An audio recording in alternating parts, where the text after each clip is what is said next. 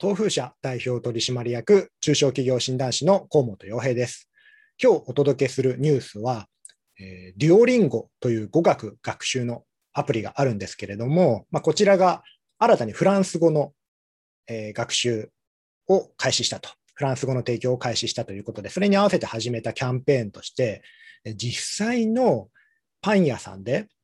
そのフランスパンをくださいと、フランス語で言うと本当に無料でパンをもらえるというキャンペーンを開始したというニュースです。はい。こちらですね、語学アプリが、えー、フランス語新しく始めるのを記念してですね。で、パン屋さんといっても、まあ、実際のパン屋さんではあるんですけれども、実際に行くと壁があるんだそうですね。壁があって、そこにそのフランス語で、えー、美味しいパンをくださいと表示されるんだそうです。で、それを、えー、きちんと発音すると無料でパンがもらえると。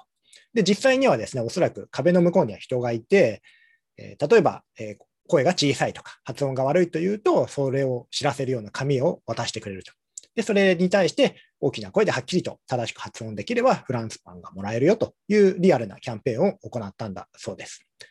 えー、得てしてですね、こういうネット系のサービスやアプリというのはですね、どうしてもそのネットの世界に閉じこもってしまいがちなんですけれども、実際語学アプリを使う目的は、実際には人とのコミュニケーションですよね。まあ、もちろんテキストメッセージとかチャットとかビデオ会話とかもあるんですけれども、語学を学ぶ一番の理由って人と人との直接のコミュニケーションですよね。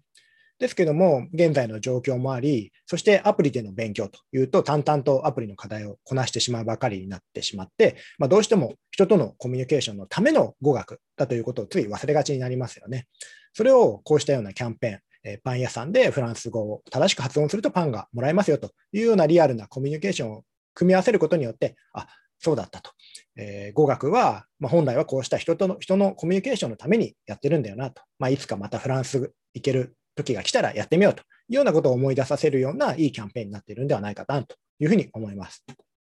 まあ、このようにですね、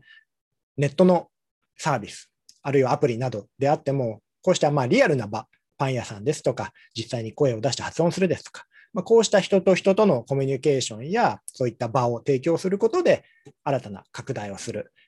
ユーザーに新たな体験をもたらすというのはいい取り組みなんではないかなというふうに思いました。ついネットはネットというふうに考えてしまいがちですけども、こういうリアルな組み合わせは大事なのではないでしょうか。